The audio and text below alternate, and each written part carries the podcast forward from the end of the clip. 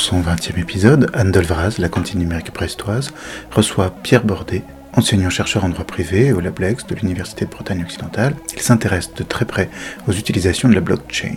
On parle bien sûr des bitcoins, mais plus généralement des crypto-monnaies et du fait qu'elles appellent à se demander ce qu'est précisément, et ici juridiquement, une monnaie. Pierre Bordet aborde ensuite les questions des non fongibles, les fameux NFT, et de la finance décentralisée des cryptoactifs. Bonne écoute.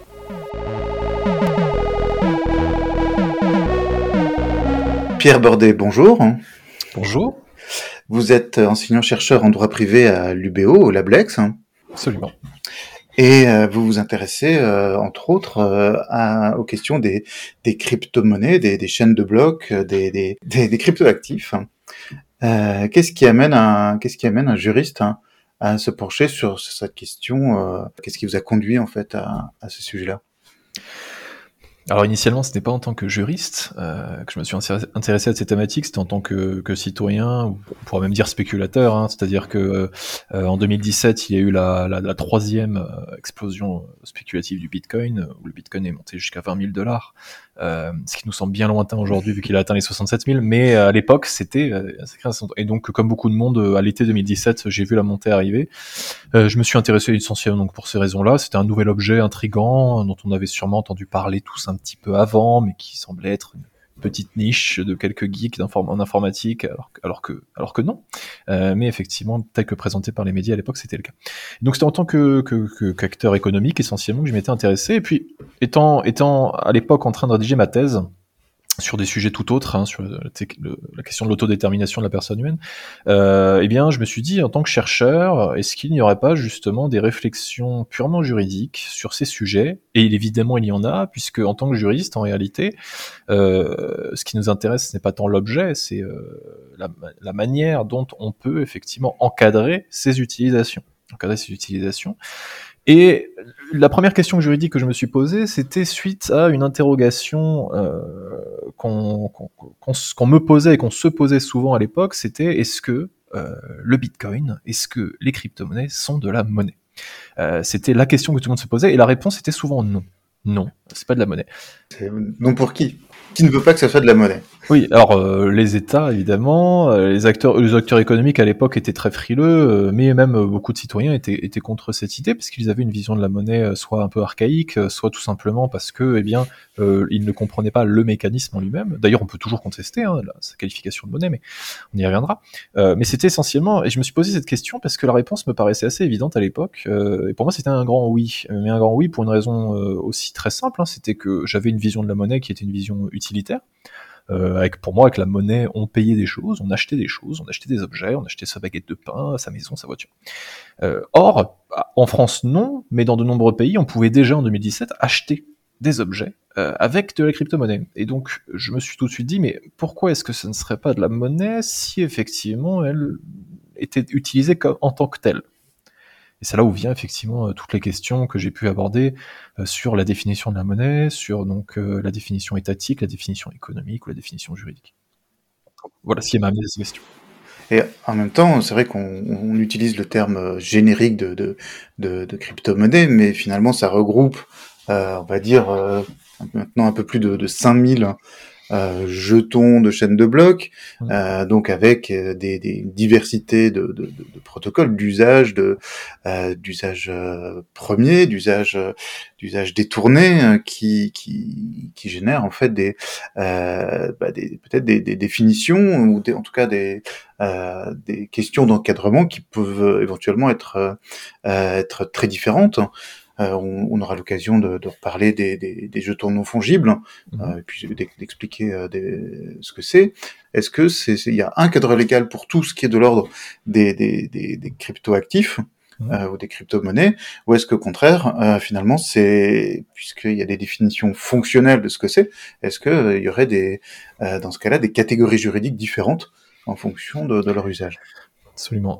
Alors, en fait, ce qu'il faut comprendre, c'est qu'avant de s'interroger sur la question des crypto-monnaies ou des crypto-actifs, hein, comme on aime bien le dire en Europe, euh, en vérité, c'est la question de la blockchain. C'est-à-dire que la blockchain est une technologie. Alors, pour, pour le définir très simplement et très rapidement, hein, une blockchain, c'est tout simplement un registre, un livre de compte Un registre sur lequel on va inscrire des informations, comme n'importe quel livre de compte. Et sur ce livre de compte, on va inscrire que eh bien, euh, j'ai euh, donné, euh, moi, Pierre, un bitcoin à, à Jacques, et puis qu'ensuite que Jacques a lui-même donné la moitié de ce bitcoin à quelqu'un d'autre. Et donc c'est simplement un registre qui note l'historique de toutes les transactions existantes. Sauf qu'en réalité, ce registre, il peut inscrire toutes sortes d'informations. Et les crypto-monnaies ne sont qu'une application une des applications de cette blockchain. La chaîne de blocs, la blockchain, est une technologie permettant donc une multitude euh, d'utilisations. Par exemple, euh, on a donc euh, aujourd'hui ce qu'on appelle effectivement la question de la finance décentralisée, que je développerai peut-être après, qui est en fait simplement l'application, enfin l'utilisation de la blockchain dans le monde de la finance. Donc par exemple, en termes d'investissement, on peut investir par le biais de la blockchain. On utilise la chaîne de blocs pour opérer des investissements. Alors évidemment, il y a plein de procédés techniques, mais c'était une des utilisations. Et donc sur cette question des diverses utilisations de la blockchain, euh, la réglementation ici, elle intervient en fait en fonction justement des différentes utilisations. C'est-à-dire qu'on ne veut pas réglementer la blockchain euh, dans son ensemble, on peut réglementer dans son ensemble, mais on va surtout envisager ces diverses applications. Alors la réglementation de la blockchain passe par en fait la réglementation de ce livre de compte. Donc on va dire voilà, je définis moi en tant que législateur, je définis ce qu'est la blockchain. Donc on peut l'identifier en sachant qu'il y a différents types de blockchain, une blockchain publique, une blockchain privée, en fonction de si euh, effectivement il y a un, propriétaire, on va dire, de la blockchain ou pas. Euh, mais grosso modo, on peut la définir. Mais ensuite, on va surtout régir ses applications. Alors dans le cas des cryptoactifs, c'est un peu particulier puisque euh, justement tout le tout l'intérêt de la blockchain, c'est ce qu'on appelle la décentralisation. Alors qu'est-ce que la décentralisation? Ben, Ça signifie simplement que pour faire fonctionner euh, une blockchain euh, et pour faire fonctionner le Bitcoin par exemple, nous n'avons pas besoin de ce qu'on appelle un tiers de confiance. C'est-à-dire que quand je veux faire un virement bancaire à un ami, par exemple, il faut qu'il y ait un tiers de confiance. Donc ici c'est ma banque euh, qui va vérifier que j'ai bien l'argent sur mon compte, euh, qui va vérifier qu'en face la personne est bien autorisée à recevoir un virement, s'il n'est pas dans un pays où, il y a des interdictions. Euh, la banque centrale est là éventuellement aussi pour contrôler que la banque elle-même d'ailleurs a bien les fonds pour pouvoir transférer tout ça. La blockchain permet le transfert de Monsieur A vers Monsieur B sans aucune, sans qu'aucune personne ne soit là pour vérifier. tout le monde, tout le monde peut vérifier. Alors, il y a des vérificateurs, mais en réalité, ils ne vérifient pas ma transaction spécifiquement. Voilà, c'est ce qu'on appelle donc les mineurs. Les mineurs vont effectivement opérer avec l'ordinateur des calculs, divers calculs, et en fait, ces différents calculs vont effectivement vérifier ma transaction, authentifier ma transaction. Et en fait, euh, c'est assez simple puisque la blockchain est un livre de compte. Euh, les anciennes transactions sont enregistrées et donc on peut, en se référant à l'historique, savoir si j'ai bien à un moment donné eu euh, un bitcoin ou pas. Euh, si on me l'a transféré, je l'ai. Si j'en ai transféré la moitié, on a donc en mémoire que j'en ai reçu un et que j'en ai donné la moitié. Donc il ne m'en reste que 0,5. Et c'est sur ce, ce, à partir de cet historique qu'on peut effectivement vérifier les transactions. Et donc sans rentrer dans les détails techniques, c'est vraiment cette idée de décentralisation qui ici est centrale, euh, puisque on se passe des tiers de confiance. Hmm. Et une des applications, juste pour donner un exemple aussi de cette décentralisation, c'est en matière de preuve. une fois que j'ai inscrit une information sur la blockchain, vu qu'elle a été certifiée, euh, sans encore une fois sans qu'une autorité étatique ou agréée intervienne, euh, eh bien je peux me fier à ce qu'il y a effectivement marqué sur, marqué sur la blockchain. Alors évidemment, je, je simplifie quelque peu le, le, son utilisation, puisqu'après il y a différentes blockchains, différentes méthodes effectivement qu'on pourra éventuellement discuter, mais l'idée est là. Et cette réglementation passe justement, là, une réglementation passe par le fait d'accepter que la blockchain est une technologie permettant de se passer des tiers de confiance. C'est-à-dire que mhm. c'est dans ce sens qu'il faut l'envisager, que le régulateur doit l'envisager. Et donc on se retrouve avec, euh, parmi ces usages, on va peut-être commencer par le, celui qu'on connaît le plus, c'est donc c'est l'usage de la monnaie. Et euh, donc dans vos travaux, vous montrez que euh, cette technologie, donc ce qui permet d'avoir une de de décentraliser l'autorité, euh, amène à se reposer la question, ou à poser la question, y a-t-il une, définition suffisante, ou en tout cas qui euh, satisfaisante actuellement de la monnaie, quand elle est euh, bousculée par, par, le fait de ne plus être une monnaie aussi étatique qu'elle a pu l'être? Euh, alors la monnaie traditionnellement, là, on, on, pense effectivement, je vais, je vais essayer de, de, de, donner une définition, la définition auquel tout le monde peut penser, c'est les pièces et les billets. C'est-à-dire que le citoyen lambda, euh, quand on lui parle de la monnaie, va directement penser euh, aux pièces et aux billets. Même si on les utilise de moins en moins. Exactement. C'est plus de 90% de la base monétaire, c'est la monnaie électronique dans, sur nos comptes en banque, nos, des, des 0 et des 1 sur des ordinateurs qui nous affichent le solde de notre compte. Voilà.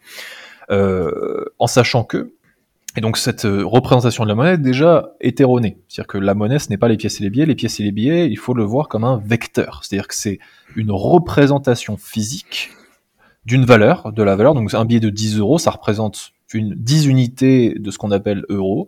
Et à l'instant T, ça me permet d'acheter euh, 10 baguettes de pain. Voilà, 1 euro, tout simplement. Euh, sauf que la monnaie, en réalité, c'est un peu plus compliqué que ça. Euh, et euh, il se trouve que les crypto-monnaies posent justement euh, des difficultés dans la définition à deux égards. Le premier, c'est que la monnaie est reliée, comme je le disais, à l'État. C'est-à-dire que l'État veut, pour plein de bonnes raisons également, veut garder le contrôle sur la monnaie. C'est d'ailleurs un, des, un des, des, des, aspects, des caractéristiques des États. Euh, il doit avoir un territoire, il doit avoir une population et une monnaie. Exactement. Tout à fait. C'est partie effectivement des caractéristiques. Enfin, on, on envisage souvent l'État, euh, enfin la monnaie comme une des caractéristiques de l'État, ou en tout cas, euh, le, au regard des pouvoirs régaliens, euh, la monnaie fait partie effectivement de ces, de ces objets que l'État doit contrôler. et donc la première définition en fait de la monnaie, c'est une définition légale de la monnaie, c'est-à-dire de dire est une monnaie ce que l'État a décidé que c'était une monnaie, tout simplement. Mmh. Donc c'est sur cette définition-là qu'on se base la plupart du temps pour réfléchir sur à propos des crypto-monnaies. Est-ce que le Bitcoin est une monnaie en ce sens-là? Non, non, euh, en tout cas pas en France. Pas en France. Et jusqu'à récemment, euh, nulle part dans le monde. Et récemment, le Salvador, donc, euh, en Amérique du Sud, a effectivement donné ce qu'on appelle un cours légal au Bitcoin, c'est-à-dire tout simplement qu'il a fait en sorte que les commerçants du Salvador sont obligés d'accepter les Bitcoins si un citoyen vient pour payer avec. Mmh. Euh, et c'est ça qui fait qu'une monnaie est une monnaie légale. Une monnaie légale est une monnaie qui a un cours légal, donc les commerçants sont obligés. Puisque la réalité, oui, la réalité, c'est que en France, par exemple, si vous voulez payer avec vos bitcoins, vous pouvez. Il faut simplement que le commerçant accepte. Voilà. C'est vrai qu'on a, on a l'habitude de, de, faire des transactions, on va dire, dans une seule monnaie ou éventuellement avec un, avec un, change. Mais il y a des pays dans lesquels il peut y avoir plusieurs monnaies légales et donc finalement le bitcoin n'en est qu'une en plus. Euh, c'est peut-être quelque chose qui est euh, plus habituel ailleurs que, que ça ne l'est pour nous. Oui, d'autant plus que, avec le, pour reprendre l'exemple du Salvador, leur monnaie légale était le dollar. Donc, euh, mhm. ils avaient déjà, oui, les Américains, exactement. Donc, ils avaient déjà une, la monnaie d'un autre État. Mhm. Donc, ça leur a, ça leur a, au contraire, c'est assez paradoxal parce que l'adoption du Bitcoin en tant que monnaie légale, eux, leur a fait retrouver, d'une certaine égard, une certaine souveraineté monétaire. Donc, c'est-à-dire que la perte de la monnaie, de l'ancienne monnaie est une, enfin, la perte, ils l'utilisent toujours, mais mhm. l'utilisation du Bitcoin est un regain de, de souveraineté puisque notamment ils ont euh, l'énergie géothermique au Salvador, euh, ce qui leur permet de d'opérer ce qu'on appelle donc le minage, dont je parlais tout à l'heure, les mineurs. Et il faut savoir que les mineurs sont rémunérés en Bitcoin. Donc mmh. le travail de minage donne du Bitcoin et donc nous donne de la valeur supplémentaire. Donc euh, le Salvador, avec l'énergie géothermique, euh, peut tout à fait miner et en faire une utiliser dans son économie. et donc ça c'est la première définition, c'est la définition légale. La deuxième définition, c'est ce qu'on appelle une définition fonctionnelle que je critiquais, mais pas forcément le temps de tout développer, mais l'idée c'était de dire que est une monnaie donc ce qui l'objet qui remplit les fonctions de la monnaie, euh, et on lui assimile trois fonctions en général qui euh, sont souvent euh, déniées au Bitcoin. On lui refuse, il ne remplit pas ces trois fonctions. Quelles sont-elles? Très rapidement, c'est donc effectivement une fonction d'unité de compte, ce qui signifie que le, la monnaie, enfin en tout cas l'objet qui va être une monnaie doit pouvoir être divisible en plusieurs fractions. Hein, donc on a 1 euro, 2 euros, 10 euros, 2 centimes, etc. Je trouve que le Bitcoin euh, lui aussi peut se diviser. On a un Bitcoin et on a 0,001 Bitcoin si on veut, etc. Euh, la deuxième condition, c'est intermédiaire des échanges. C'est-à-dire que euh, c'est ce qui permet de, à l'objet de dépasser le troc. Euh, quand je vais acheter à l'époque, euh, dans des sociétés où il n'y a pas de monnaie, euh, si je voulais acheter effectivement du pain, il fallait que je donne un autre objet en échange. Et donc je donne une chèvre en échange de d'un bijou ou de l'eau, etc.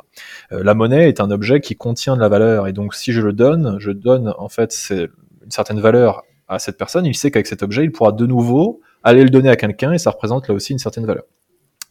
Donc la, une monnaie sert effectivement à transférer de la valeur sans forcément devoir se trimballer avec tout son, tout son, tout son chariot de pain, de brebis, ou etc. Le Bitcoin, de ce point de vue-là, ne pose pas de problème. Il remplit également ce rôle puisqu'il transporte de la valeur et je peux donner une fraction de Bitcoin si je veux pour payer ce que, je souhaite. En revanche, la troisième condition pose plus de problèmes en théorie. C'est ce qu'on appelle la réserve de valeur, c'est-à-dire que c'est la, la, définition euh, standard, c'est la capacité que doit avoir la monnaie à préserver la valeur dans le temps. Alors ceux qui regardent un peu une courbe, la courbe des, crypto-monnaies, euh, vont se rendre compte que ça fait des hauts et des bas très régulièrement, et ça peut perdre 20% en une journée. Donc, je crois que le week-end dernier, il y a eu un, oui. Un petit creux. C'est ça, ce qu'on appelle un flash crash. Euh, il a perdu euh, 10 000 dollars en, effectivement l'espace de, de, quelques heures, euh, ce, qui, ce, qui, fait paniquer beaucoup de monde et, et peut paniquer d'autres personnes. Bah, c'est vrai qu'on s'attend à ce que la, la, la, monnaie puisse être, euh, puisse y avoir de l'inflation, de la déflation, mais peut-être pas une telle volatilité. Hein. Exactement, exactement. Sauf que, la, en fait, ce qui est assez difficile à comprendre, c'est que la question de la volatilité euh, n'est pas forcément liée à cette question de réserve de valeur, pour plein de raisons. Alors, un des exemples un exemple pratique euh, qui, qui, montre bien que, par exemple, le Bitcoin est bien une réserve de valeur, euh, c'est le fait que dans des pays où justement la monnaie étatique devient instable, donc je pense à l'Iran, je pense à la Turquie, je pense à ces pays-là, le, le, le, Salvador, euh, ça aurait pu être son cas aussi, mais le Venezuela, c'est arrivé au Venezuela il n'y a pas si longtemps, où la monnaie a perdu 99% de sa valeur. dans ces pays-là, la population se réfugie, enfin une partie de la population se réfugie vers les crypto-monnaies et surtout le Bitcoin. Mhm. Donc donc pour la volatilité, oui. pour la pour la pour la question de la, la conservation, c'est ce qu'on appelle en, économie, on dit que la euh, la mauvaise euh, monnaie chasse la bonne. Oui, exactement. C'est-à-dire qu'ici, je, je, sais que ma monnaie étatique va perdre de sa valeur. C'est-à-dire que euh, les, les, les, Vénézuéliens, au bout d'un moment, ils avaient des sacs de billets et ils les brûlaient pour faire pour se chauffer le soir, tellement mm. ça ne valait plus rien. Voilà. J'ai des, des liasses de, de, de 10 000, 100 000. C'est euh, et donc cette monnaie effectivement ne, ne, sert plus qu'à se chauffer le soir en les brûlant. Euh, c'est littéralement du papier euh, qui ne vaut plus rien. Euh, et bien, les, ces personnes vont se réfugier dans le Bitcoin, ce qui est bien, ce qui mhm. montre bien que dans certaines circonstances, c'est réellement utilisé comme une réserve de valeur. Et la deuxième chose qui fait que la volatilité n'est pas impactante, c'est qu'en fait, la volatilité n'est que court-termiste. Euh, plus exactement, si on regarde la courbe du Bitcoin, il est parti de zéro, il est aujourd'hui à 50 000. Euh, certes, ce week-end, si j'avais mis mon argent dessus, j'aurais perdu 20% de ce que j'avais euh, mis dessus. Euh, mais si je n'avais rien vendu, euh, aujourd'hui, je serais à plus 30% par rapport à ce que j'avais. Et ainsi de suite. Et en fait, si on regarde sur donc les dix dernières années, même plus, bah, en fait, on se rend compte que je suis toujours gagnant. C'est-à-dire que je, ne perds pas ma valeur. À l'inverse des monnaies étatiques, je pense à l'euro et au dollar, surtout au dollar, qui est où la, masse monétaire en dollars a, a explosé parce qu'on a fait marcher la planche à billets ces, dernières années, euh, les monnaies étatiques perdent de leur valeur. C'est ce qu'on appelle l'inflation. Et donc, euh, elles ne font que ça, littéralement, depuis 150, 60, 70 ans, elles ne font que perdre de la valeur. Alors, on s'en rend moins compte, effectivement, parce qu'il y a plein d'opérations économiques euh, pour préserver notre pouvoir d'achat par certains aspects, mais le fait est qu'elles perdent de la valeur. Donc, de ce point de vue-là, on, on, pourrait considérer qu'elle remplit effectivement les trois conditions de la monnaie, et qu'elle serait donc, de ce point de vue-là, une monnaie. Et il y y a, cet aspect très spéculatif hein, qu'on voit, en tout cas euh, là dans ce qui est décrit, donc en, ce qui concerne le, Bitcoin. Parmi les, les, les crypto-monnaies, il y en a d'autres qui euh, cherchent au contraire hein, à l'éviter. Euh, certaines vont, vont, vont, chercher la stabilité, vont prévoir une, une, une, inflation fixe. on peut peut-être en parler un petit peu. Mmh. Oui, c'est ce qu'on appelle donc les, stablecoins, donc les, les, monnaies stables, pour les appeler comme ça, les jetons stables. Euh, ce sont des crypto-monnaies qui sont adossées, disons-le, sur une monnaie plus stable, euh, ou souvent c'est sur un panier d'actifs. Euh, mais on va dire ici, donc pour simplifier, c'est donc une monnaie qui va être adossée, par exemple, au dollar. Hein, la très très grande majorité des, des stablecoins sont adossés au dollar, ce qui signifie qu'une unité de ce stablecoin vaut un dollar. Et le cours fluctue légèrement, mais il se maintient entre 0,99 et 1,01 dollars, ce qui fait que ça en, est, ça en fait une crypto-monnaie très stable. Quel est l'intérêt? L'intérêt étant justement de pouvoir, lorsque l'on souhaite vendre un crypto-actif plus traditionnel, donc par exemple je, veux vendre un bitcoin, euh, je ne veux pas forcément le, reconvertir directement en dollars, euh, soit parce que la plateforme ne me le propose pas, tout simplement, soit parce que ça peut être générateur d'impôts. Ce qui est le cas en France. En France, lorsque vous convertissez euh, vos bitcoins ou autres en euros, c'est un fait générateur d'impôt, vous êtes imposé sur la plus-value que vous avez réalisée. Or, en France, on n'impose pas les euh, opérations entre crypto-monnaies. Donc, si je vends un bitcoin contre un stablecoin, qui est donc adossé sur le dollar, eh bien, en fait, je vais pouvoir donc, c'est comme si je vendais en dollars sans l'imposition. C'est mhm. quand même, c'est un aspect plus, plus pratique. Également, ça me permet donc de conserver ma valeur dans le temps, euh, en dollars, euh, ce qui peut être effectivement une bonne chose, lorsque la, volatilité à court terme, comme je l'ai expliqué, effectivement est défavorable. C'est-à-dire que quand on sent le vent tourner, en quelque sorte, il vaut mieux se convertir en stablecoin et attendre que la tempête soit passée. Euh, d'ailleurs, la tempête sûrement va, va, pas tarder à arriver sur les crypto-monnaies. Nous sommes à la cinquième hausse historique en 2021. Il a atteint, je crois, un 68 000 dollars au plus haut. effectivement, donc là, comme tout, tout ce qui monte doit forcément redescendre un jour, vraisemblablement, nous allons redescendre d'ici peu. Vraisemblablement. Vraisemblablement. Euh, mais bon, comme il y en a 5000, plus de 5000, on, peut, on a le quoi faire. On peut éventuellement aller en chercher d'autres. Euh, par contre, cet aspect euh, inflationniste, il est aussi sur la, la, la quantité d'énergie euh, demandée pour euh, justement ces, ces, cette technique de, la chaîne de blocs qui va demander une preuve de travail. Hein. et on arrive à, des avoir des problèmes, on va dire, d'approvisionnement euh, en, matière énergétique ou même en matière de, d'électronique. Hein. Euh, on n'arrive à plus avoir assez de, cartes graphiques ou euh, les cartes graphiques deviennent directement liées en fait à la production de, de, ces preuves de calcul. il va y avoir des, des, blackouts dans certains dans certains endroits parce que toute l'énergie est, est consacrée à cette production-là. Certains, certains, certains, certaines régions commencent à essayer de, de, de réguler tout ça. Euh, et puis, euh, évidemment, à la croisée de, de, de cet aspect-là, il y a l'aspect climatique. Euh, l'aspect évidemment producteur de CO2 de cette activité-là. Est-ce que vous avez analysé ces, ces points-là dans, dans, dans, vos travaux aussi Très succinctement, euh, alors sur la problématique énergétique, effectivement, si euh, vous voulez euh, faire tourner, euh, enfin si vous voulez effectivement faire fonctionner la blockchain qui Bitcoin, parce qu'en fait Bitcoin est à la fois le nom de la blockchain hein, qui fait fonctionner, qui permet d'avoir le crypto-monnaie qui s'appelle Bitcoin. et pour faire fonctionner cette blockchain, il faut donc miner. Et le minage, c'est quoi? C'est des ordinateurs branchés sur secteur et on fait tourner un logiciel, enfin on fait des calculs très compliqués, ça fait, tout chauffer. Il n'y a pas besoin de chauffage d'hiver grâce à ça, mais effectivement, par contre, ça consomme un maximum d'énergie. Euh, sur la question de la consommation, alors quand certains pays ont des problèmes, en général, euh, effectivement, c'est surtout dû à la politique énergétique du pays, euh, qui parfois est mal orientée. Euh, mais effectivement, on peut s'interroger sur la légitimité de faire tourner des, des, des milliers d'ordinateurs pour miner du Bitcoin alors que la population n'a pas forcément accès à l'électricité. Euh, mais là aussi, c'est le rôle de l'État justement de chercher, de devoir réguler ce genre de choses-là. Euh, sur la question de l'approvisionnement en, technologie, effectivement, on a vu des fois un, appauvrissement en matière de, de, de, matériaux, de hardware sur donc en carte graphique, etc. Parce qu'on a besoin de ces matériaux-là pour le minage. Ceci étant dit, euh, avant de venir sur la problématique environnementale, il faut bien distinguer deux, deux blockchains différentes, enfin deux fonctionnements à la blockchain différents. Euh, le premier, c'est ce qu'on appelle donc le proof of work, c'est-à-dire donc la preuve de travail, euh, qui fonctionne grâce au minage. Je fais tourner ma machine, qui va faire plein de calculs compliqués ou pas d'ailleurs, et qui va permettre de vérifier les transactions, de sécuriser le réseau. Mais ça, donc ça, c'est comme ça que fonctionne Bitcoin. Mais en vérité, aujourd'hui, la très grande majorité des blockchains euh, fonctionnent grâce à une autre technologie qui s'appelle le proof of stake, c'est-à-dire la preuve d'enjeu, et qui ne nécessite plus de, qui ne nécessite plus de minage.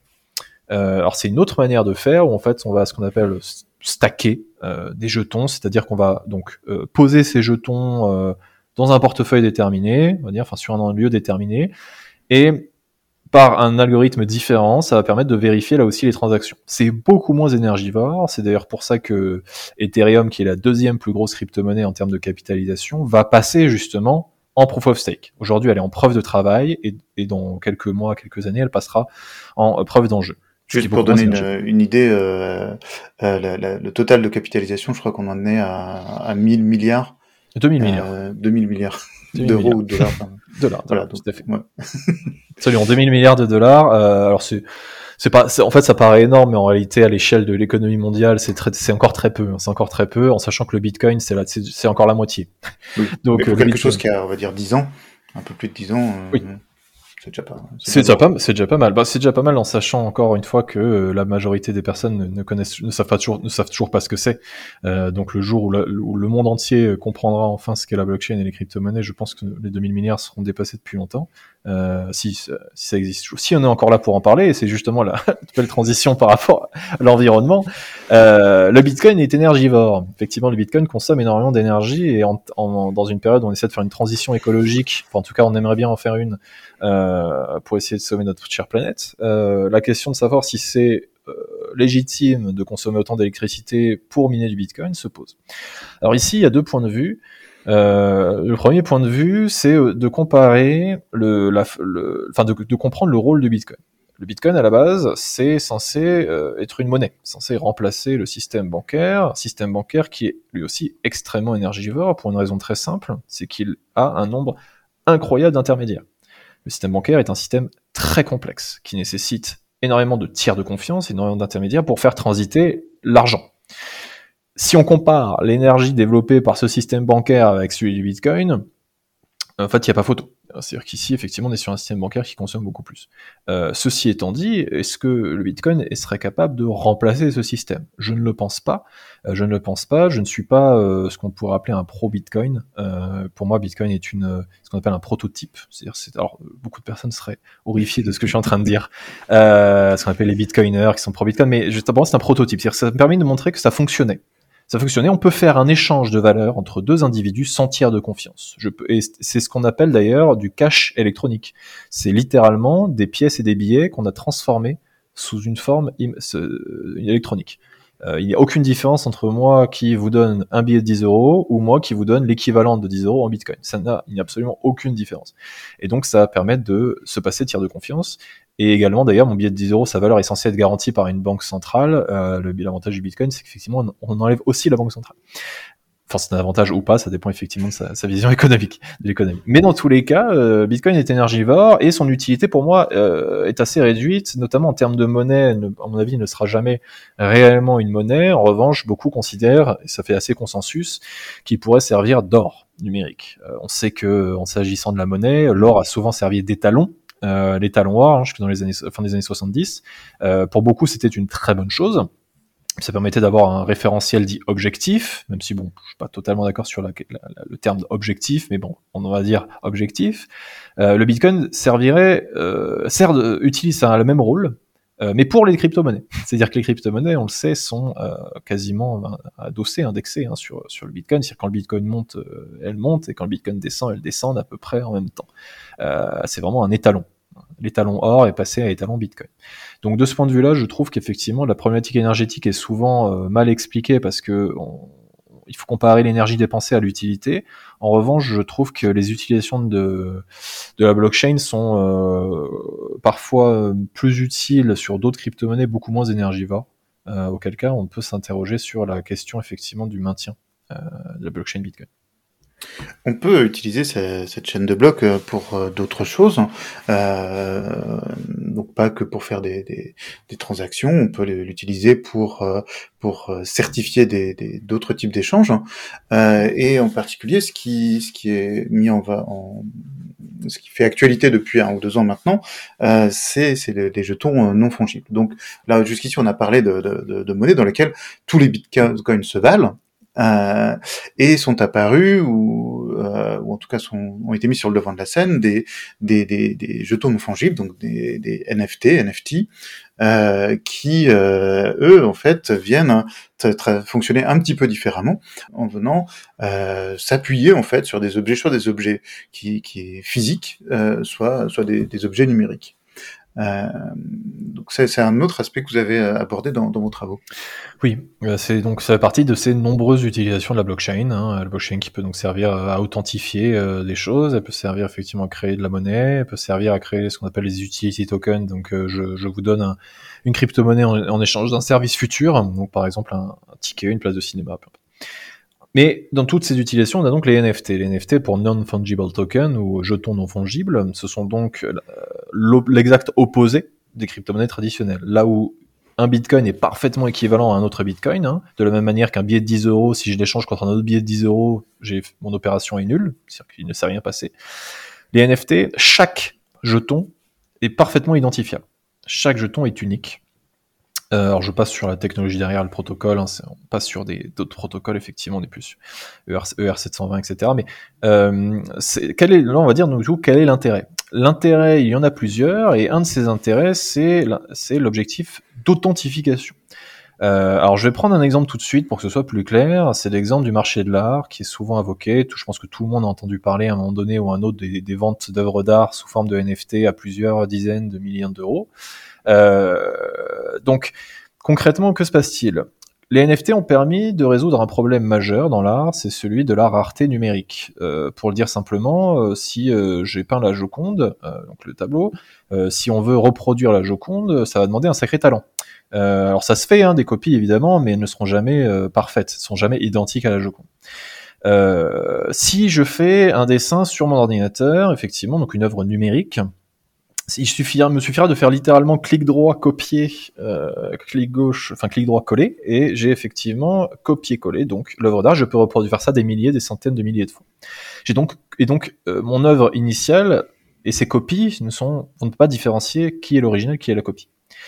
Euh, donc la valeur d'une œuvre d'art numérique était quand même assez difficile à estimer puisqu'on pouvait faire autant de copies qu'on le souhaitait. Les NFT permettent de d'identifier précisément une des copies et donc de dire c'est cette copie-là qui est l'original, entre guillemets. Et pour ce faire, on utilise le principe justement de la blockchain, qui est cette, ce livre, ce livre en fait, de, ce livre de compte, hein, ce registre. Que va-t-il se passer? Très concrètement, eh bien, je vais marquer dans ma blockchain que telle image avec telle caractéristique, tel nom, euh, appartient, peut-être à un tel ou un tel, mais c'est même pas une obligation. Mhm. Et je vais, dans ce, livre de genre, ce, je vais en remettre l'URL du serveur sur lequel se trouve mon œuvre, mon dessin, par exemple.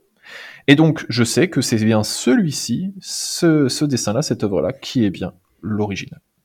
Et donc, c'est une des utilisations des NFT qui permettent donc d'authentifier. Et cet, cet NFT est unique. Il n'en existe aucun autre. Et donc, le propriétaire de ce NFT sera donc le propriétaire de l'œuvre d'art. Et ça permet par exemple des choses très pratiques comme le fait que eh bien, je peux programmer dans ce NFT le fait que dès que le NFT sera vendu, et donc dès que l'œuvre d'art sera vendue, je perçois un pourcentage par exemple eh bien, euh, du prix de vente. Euh, ce qui se fait déjà, hein, éventuellement dans le monde de l'art, mais ici ça peut être automatisé grâce à la blockchain. D'ailleurs, ça me fait penser qu'effectivement la blockchain, une des utilités qu'on n'a pas mentionné, c'était l'automatisation, mais on aura peut-être l'occasion d'y revenir. Euh, autre usage dont, dont, vous avez parlé, c'est celui de la, de la finance.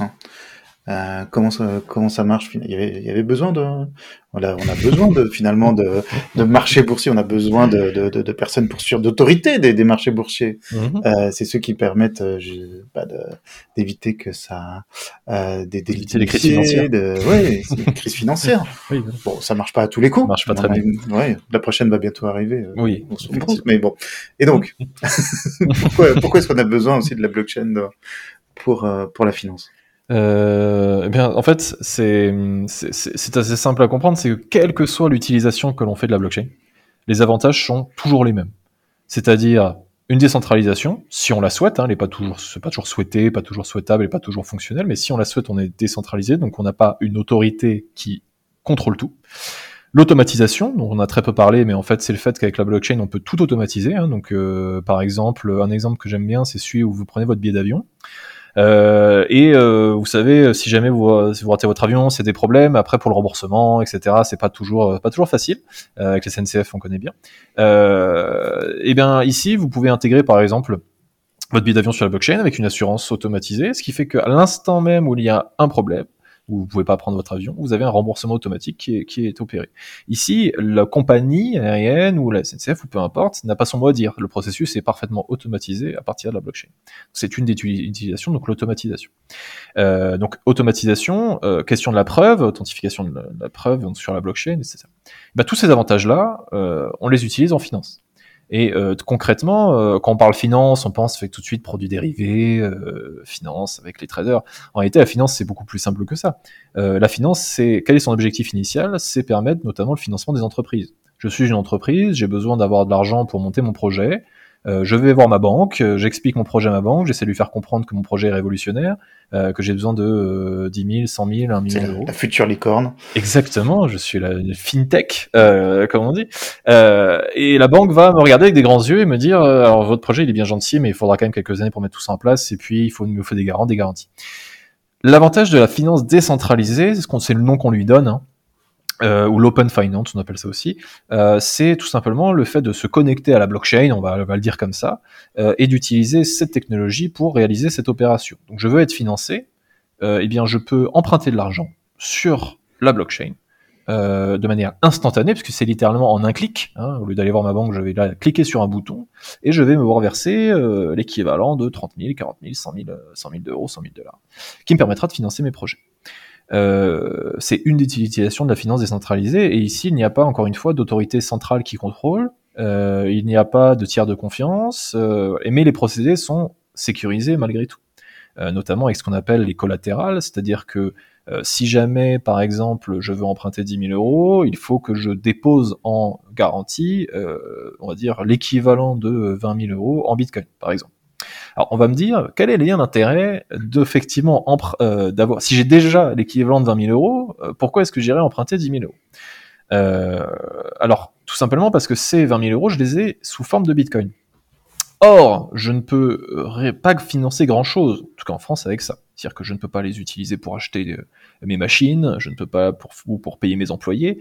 en revanche, j'ai bien 20 000 euros en valeur. Et donc, je vais sur cette finance décentralisée je pose mes bitcoins en garantie, bitcoins que je n'ai pas envie de vendre parce que je sais très bien que malgré leur volatilité, dans 10 ans, ils vaudront 10 fois plus. Euh, et donc, du coup, je vais emprunter 10 000 euros, je vais donc monter mon affaire et ensuite rembourser mon prêt comme un prêt classique. Voilà une des utilisations effectivement de cette finance décentralisée. Donc je, je me passe de la lourdeur administrative traditionnelle de la finance, pour le dire simplement. Voilà un des intérêts. Très bien. Bon, on a, on a vu un grand nombre de, des, des, des intérêts et des usages euh, euh, de la chaîne de blocs. Hein. Euh, vous continuez à travailler dessus. Euh, quand, si des personnes veulent euh, suivre vos travaux, veulent vous contacter, quel est le, le, meilleur moyen pour le faire? Alors j'ai un LinkedIn, donc Pierre, Pierre Bordet, B-O-R-D-A-I-S, sur lequel ils peuvent effectivement me, me contacter. Euh, sinon, euh, sinon par mail, effectivement, euh, si certaines effectivement sont intéressés par mes travaux. Alors mes travaux sont publiés hein, sur les différentes revues juridiques, mais pour ceux qui n'ont pas accès, je serais ravi effectivement de pouvoir en discuter ou partager effectivement ces, ces recherches-là. Donc, on peut me contacter par mail ou, ou, sur LinkedIn directement. Parfait. Merci beaucoup, Pierre Bordet. Merci à vous.